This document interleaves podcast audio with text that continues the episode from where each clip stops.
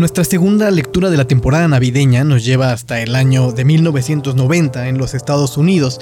Para este año, Paul Auster, quien es el autor de esta, este relato que vamos a compartir el día de hoy, ya había publicado su trilogía de Nueva York y pues después de una carrera que comenzó un poco atropellada, ya era una gran personalidad.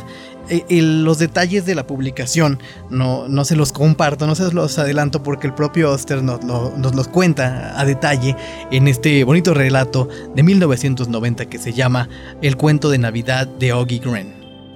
Vamos con la lectura y comentamos un poquito. El cuento de Navidad de Oggy Gren. Paul Auster, 1990. Le escuché este cuento a Oggy Gren. Dado que Oggy no queda demasiado bien en él, por lo menos no todo lo bien que a él le habría gustado, me pidió que no utilizara su verdadero nombre. Aparte de eso, toda la historia de la cartera perdida, la anciana ciega y la comida de Navidad es exactamente como él me la contó. Oggy y yo nos conocemos desde hace casi 11 años. Él trabaja detrás del mostrador de un estanco en la calle Kurt, en el centro de Brooklyn, y como es el único estanco que tiene los puritos holandeses que a mí me gusta fumar, entro allí bastante a menudo. Durante mucho tiempo apenas pensé en Oggy Wren. Era el extraño hombrecito que llevaba una sudadera azul con capucha y me vendía puros y revistas. El personaje pícaro y chistoso que siempre tenía algo gracioso que decir acerca del tiempo, de los Mets o de los políticos de Washington y nada más. Pero luego, un día, hace varios años, él estaba leyendo una revista en la tienda cuando casualmente tropezó con la reseña de un libro mío.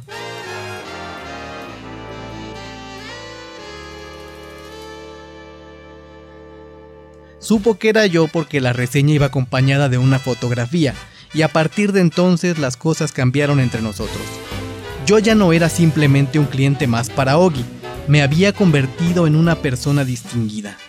A la mayoría de la gente le importan un comino los libros y los escritores, pero resultó que Ogi se consideraba un artista. Ahora que había descubierto el secreto de quién era yo, me adoptó como a un aliado, un confidente, un camarada. A decir verdad, a mí me resultaba bastante embarazoso. Luego, casi inevitablemente, llegó el momento en que me preguntó si estaría yo dispuesto a ver sus fotografías. Dado su entusiasmo y buena voluntad, no parecía que hubiera manera de rechazarle. Dios sabe qué esperaba yo. Como mínimo, no era lo que Ogi me enseñó al día siguiente.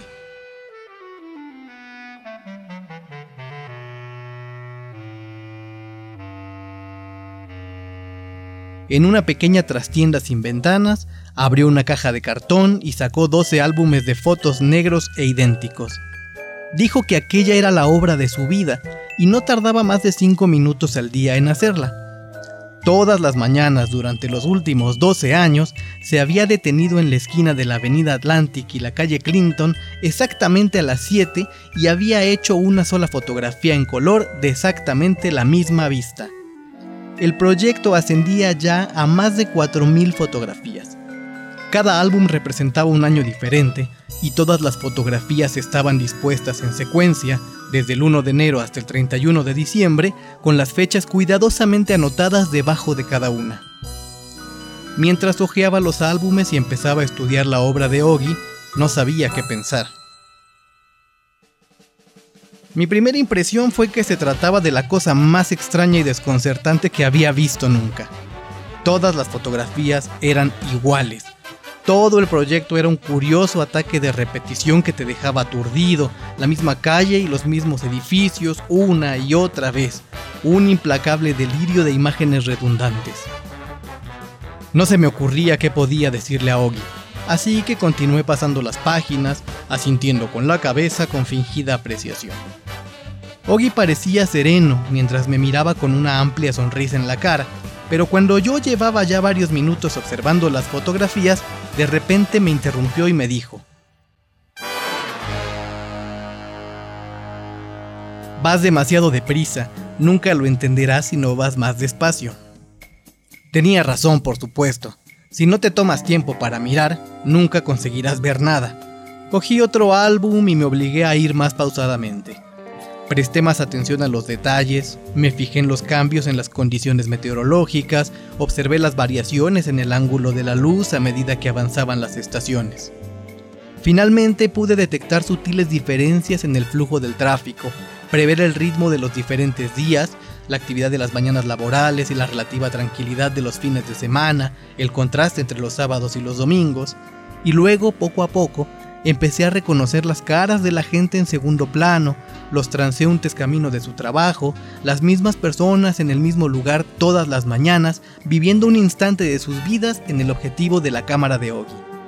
Una vez que llegué a conocerles, empecé a estudiar las posturas, la diferencia de soporte de una mañana a la siguiente, tratando de descubrir sus estados de ánimo por estos indicios superficiales, como si pudiera imaginar historias para ellos, como si pudiera penetrar en los invisibles dramas encerrados dentro de sus cuerpos.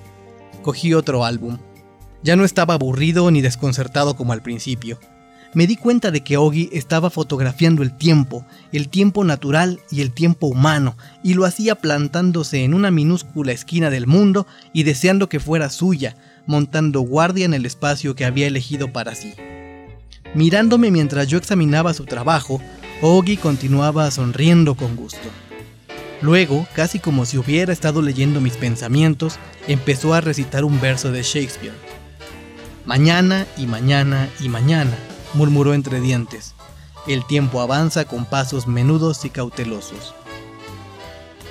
Comprendí entonces que sabía exactamente lo que estaba haciendo. Eso fue hace más de 2.000 fotografías. Desde ese día, Og y yo hemos comentado su obra muchas veces, pero hasta la semana pasada no me enteré de cómo había adquirido su cámara y empezado a hacer fotos. Ese era el tema de la historia que me contó y todavía estoy esforzándome por entenderla. A principios de esa misma semana me había llamado un hombre del New York Times y me había preguntado si querría escribir un cuento que apareciera en el periódico el día de Navidad. Mi primer impulso fue decir que no, pero el hombre era muy persuasivo y amable y al final de la conversación le dije que lo intentaría. En cuanto colgué el teléfono, sin embargo, caí en un profundo pánico. ¿Qué sabía yo sobre la Navidad? me pregunté. ¿Qué sabía yo sobre escribir cuentos por encargo? Pasé los siguientes días desesperado, guerreando con los fantasmas de Dickens, O. Henry y otros maestros del espíritu de la Natividad. Las propias palabras cuento de Navidad tenían desagradables connotaciones para mí en su evocación de espantosas efusiones de hipócrita sensiblería y melaza. Ni siquiera los mejores cuentos de Navidad eran otra cosa que sueños de deseos, cuentos de hadas para adultos, y por nada del mundo me permitiría escribir algo así. Sin embargo, ¿cómo podía nadie proponerse escribir un cuento de Navidad que no fuera sentimental? Era una contradicción en los términos, una imposibilidad, una paradoja. Sería como tratar de imaginar un caballo de carrera sin patas o un gorrión sin alas. No conseguía nada. El jueves salí a dar un largo paseo confiando en que el aire me despejaría la cabeza. Justo después del mediodía entré en el estanco para reponer mis existencias y allí estaba Ogi, de pie detrás del mostrador como siempre. Me preguntó cómo estaba. Sin proponérmelo realmente, me encontré descargando mis preocupaciones sobre él. ¿Un cuento de Navidad? dijo cuando yo hube terminado. ¿Solo es eso? Si me invitas a comer, amigo mío, te contaré el mejor cuento de Navidad que hayas oído nunca, y te garantizo que hasta la última palabra es verdad. Fuimos a Jack's, un restaurante angosto y ruidoso que tiene buenos sándwiches de pastrami y fotografías de antiguos equipos de los Dodgers colgadas en las paredes. Encontramos una mesa al fondo, pedimos nuestro almuerzo y luego Ogi se lanzó a contarme su historia. Fue en el verano del 72, dijo. Una mañana entró un chico y empezó a robar cosas de la tienda. Tendría unos 19 o 20 años y creo que no he visto en mi vida un ratero de tiendas más patético. Estaba de pie al lado del expositor de periódicos de la pared del fondo, metiéndose libros en los bolsillos del impermeable. Había mucha gente junto al mostrador en aquel momento, así que al principio no le vi. Pero cuando me di cuenta de lo que estaba haciendo, empecé a gritar. Echó a correr como una liebre y cuando yo conseguí salir de detrás del mostrador, él ya iba como una exhalación por la avenida Atlantic. Le perseguí más o menos media manzana y luego renuncié. Se le había caído algo, y como yo no tenía ganas de seguir corriendo, me agaché para ver lo que era.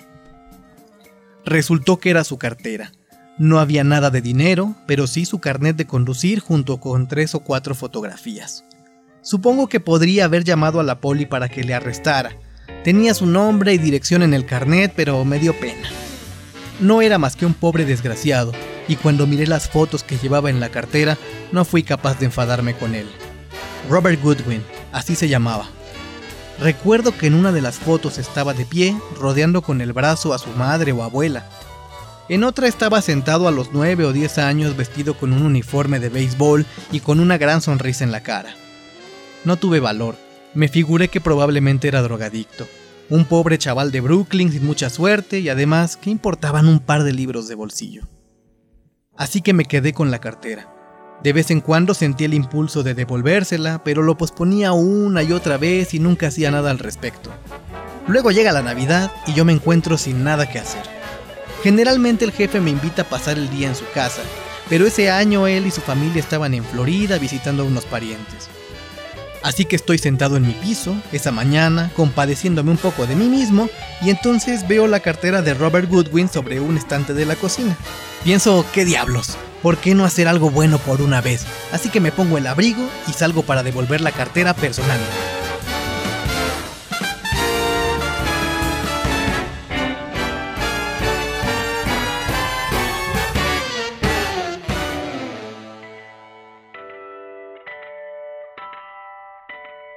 La dirección estaba en Vernon Hill, en las casas subvencionadas. Aquel día helaba y recuerdo que me perdí varias veces tratando de encontrar el edificio. Allí todo parece igual y recorres una y otra vez la misma calle pensando que estás en otro sitio. Finalmente encuentro el apartamento que busco y llamo al timbre. No pasa nada. Deduzco que no hay nadie, pero lo intento otra vez para asegurarme. Espero un poco más y justo cuando estoy a punto de marcharme, oigo que alguien viene hacia la puerta arrastrando los pies. Una voz de vieja pregunta quién es y yo contesto que estoy buscando a Robert Goodwin. ¿Eres tú, Robert? dice la vieja y luego descorre unos 15 cerrojos y abre la puerta. Debe tener por lo menos 80 años, quizá 90, y lo primero que noto es que es ciega.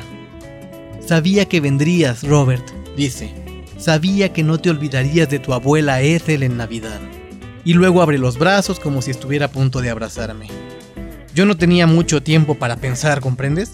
Tenía que decir algo deprisa y corriendo, y antes de que pudiera darme cuenta de lo que estaba ocurriendo, oí que las palabras salían de mi boca. Está bien, abuela Ethel, dije, he vuelto para verte el día de Navidad. No me preguntes por qué lo hice, no tengo ni idea. Puede que no quisiera decepcionarla o algo así, no lo sé. Simplemente salió así y de pronto aquella anciana me abrazaba delante de la puerta y yo la abrazaba a ella. No llegué a decirle que era su nieto. No exactamente por lo menos, pero eso era lo que parecía. Sin embargo, no estaba intentando engañarla. Era como un juego que los dos habíamos decidido jugar sin tener que discutir las reglas. Quiero decir que aquella mujer sabía que yo no era su nieto Robert. Estaba vieja y chocha, pero no tanto como para no notar la diferencia entre un extraño y su propio nieto. Pero la hacía feliz fingir, y puesto que yo no tenía nada mejor que hacer, me alegré de seguirle la corriente. Así que entramos en el apartamento y pasamos el día juntos. Aquello era un verdadero basurero, podría añadir, pero ¿qué otra cosa se puede esperar de una ciega que se ocupa ella misma de la casa? Cada vez que me preguntaba cómo estaba, yo le mentía. Le dije que había encontrado un buen trabajo en un estanco, le dije que estaba a punto de casarme, le conté 100 cuentos chinos y ella hizo como que se los creía todos. Eso es estupendo, Robert, decía, asintiendo con la cabeza y sonriendo. Siempre supe que las cosas te saldrían bien. Al cabo de un rato empecé a tener hambre. No parecía haber mucha comida en la casa, así que me fui a una tienda del barrio y llevé un montón de cosas un pollo precocinado, sopa de verduras, un recipiente de ensalada de patatas, pastel de chocolate, toda clase de cosas. Ethel tenía un par de botellas de vino guardadas en su dormitorio, así que entre los dos conseguimos preparar una comida de Navidad bastante decente. Recuerdo que los dos nos pusimos un poco alegres con el vino, y cuando terminamos de comer fuimos a sentarnos en el cuarto de estar, donde las butacas eran más cómodas. Yo tenía que hacer pis, así que me disculpé y fui al cuarto de baño que había en el pasillo. Fue entonces cuando las cosas dieron otro giro.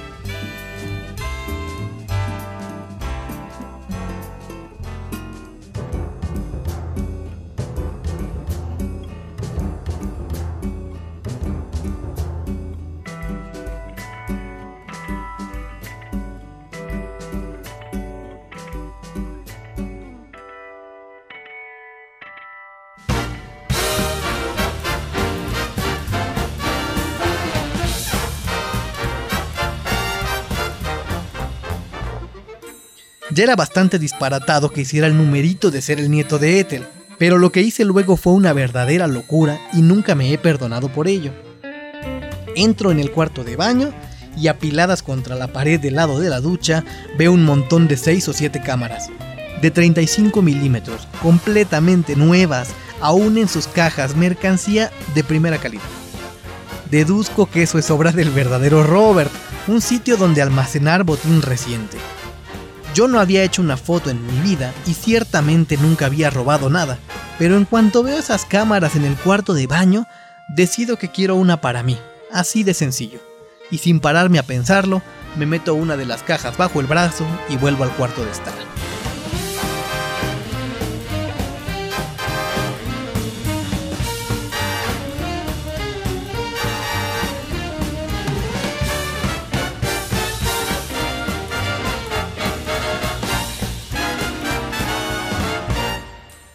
No debía ausentarme más de unos minutos, pero en ese tiempo la abuela Ethel se había quedado dormida en su butaca. Demasiado shanty, supongo. Entré en la cocina para fregar los platos y ella siguió durmiendo a pesar del ruido, roncando como un bebé. No parecía lógico molestarla, así que decidí marcharme. Ni siquiera podía escribirle una nota de despedida, puesto que era ciega y todo eso, así que simplemente me fui. Dejé la cartera de su nieto en la mesa Cogí la cámara otra vez y salí del apartamento. Y ese es el final de la historia. ¿Volviste alguna vez? le pregunté. Una sola, contestó. Unos tres o cuatro meses después. Me sentía tan mal por haber robado la cámara que ni siquiera la había usado aún. Finalmente tomé la decisión de devolverla, pero la abuela Ethel ya no estaba allí. No sé qué le había pasado, pero en el apartamento vivía otra persona y no sabía decirme dónde estaba ella probablemente habría muerto. Sí, probablemente. Lo cual quiere decir que pasó su última Navidad contigo. Supongo que sí. Nunca se me había ocurrido pensarlo. Fue una buena obra, Ogi. Hiciste algo muy bonito por ella. Le mentí y luego le robé. No veo cómo puedes llamarle a eso una buena obra. La hiciste feliz. Y además, la cámara era robada. No es como si la persona a quien se la quitaste fuese su verdadero propietario. Todo por el arte, ¿eh, Paul? Yo no diría eso, pero por lo menos le has dado un buen uso a la cámara. Y ahora tienes un cuento de Navidad, ¿no? Sí, dije, supongo que sí. Hice una pausa durante un momento mirando a Ogi mientras una sonrisa malévola se extendía por su cara. Yo no podía estar seguro, pero la expresión de sus ojos en aquel momento era tan misteriosa, tan llena del resplandor de algún placer interior, que repentinamente se me ocurrió que se había inventado toda la historia. Estuve a punto de preguntarle si se había quedado conmigo, pero luego comprendí que nunca me lo diría. Me había embaucado y eso era lo que importaba. Mientras haya una persona que se la crea, no hay ninguna historia que no pueda ser verdad. Eres un as, Ogi, dije. Gracias por ayudarme. Siempre que quieras, contestó él, mirándome aún con aquella luz maníaca en los ojos. Después de todo, si no puedes compartir tus secretos con los amigos, ¿qué clase de amigo eres? Supongo que estoy en deuda contigo. No, no, simplemente escríbela como yo te la he contado y no me deberás nada, excepto el almuerzo. Eso es, excepto el almuerzo. Devolví la sonrisa de Ogi con otra mía y luego llamé al camarero y pedí la cuenta.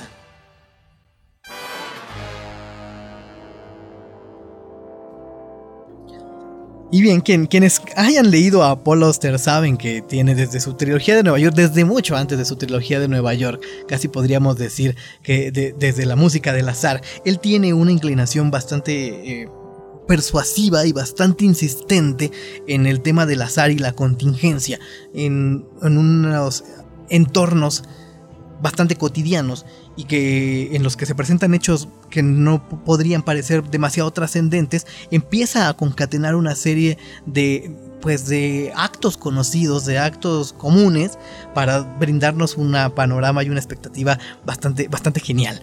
Este es un relato bastante lindo de Paul Auster de 1990, eh, se llama La Navidad de Oggy Gren, ahí estuvo para ustedes, y el diálogo musical se estableció con la obra de Brian Setzer con su orquesta que eh, a lo largo de los años ha ido lanzando varios discos de, época navideña. Este particularmente es del año 2002 del que están extraídos estos temas y se llama Boogie Googie Christmas. Ahí estuvieron Brian Setzer en diálogo con Paul Aster para todos ustedes en esta bonita bonita temporada navideña. Y bueno eh, vamos a dejarles el regalo sonoro el regalo musical de esta ocasión y hace tiempo me encontré haciendo una investigación sobre las diferentes manifestaciones de la música eh, navideña. Me encontré con una colección, una selección que arma eh, un, un, melómano llamado Juan Francisco Rego, él es de Cali, Colombia. Se dio la tarea de sumergirse en las colecciones de tangos, de tangos clásicos, para encontrar todos los tangos que fueran navideños y compartió esto eh, en una página que, tenía y está desaparecida, pero compartió esta bonita selección que son más o menos 20 eh, tangos de tema navideño. Y se encuentran unas cosas bastante desgarradoras, como no podría ser de otra forma en el tango. De esa selección vamos a escuchar, les voy a dejar aquí para que escuchen, el tango Navidad este tango es de 1966 y aquí está interpretado por Jorge Maciel y la orquesta, la gran orquesta del gran Osvaldo Pugliese. Ahí se los dejamos Navidad, tango de 1966. Disfrútenlo y nos escuchamos bien pronto para seguir con las lecturas navideñas. Hasta luego.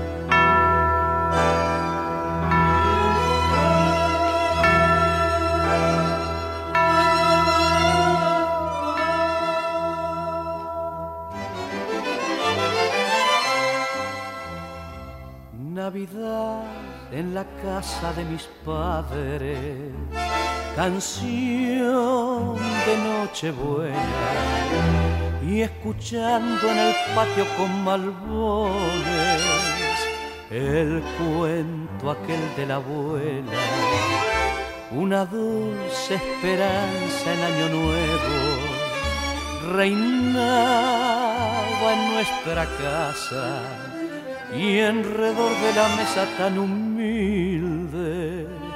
estaba de fiesta el alma. ¡Cuánta felicidad! Con el amor de mis padres vendrán muchas navidades, pero aquellas ya no vuelven más en el pasado están las dulces horas alegres que recordarán mis hijos mañana cuando ellos canten en su hogar. Llegó la Navidad al humilde rancho y trajo la emoción de viejos días de cuando mamá buena les cantaba y se vivían horas de alegría. El chango eleva siempre su cabeza buscando al tata ausente en una estrella. Si no tuve juguetes que alegraran los días de la infancia, mis tristezas tuvieron las caricias de aquellas lindas mañanas, cuando el diario bregar por el sustento hirió mis tiernas manos, en el rudo trabajo mi esperanza volcaba su dulce canto. La felicidad con el amor de mis padres navidades, ya no vuelven más. En el pasado están las dulces horas alegres que recordarán mis hijos. Mañana cuando ellos canten en su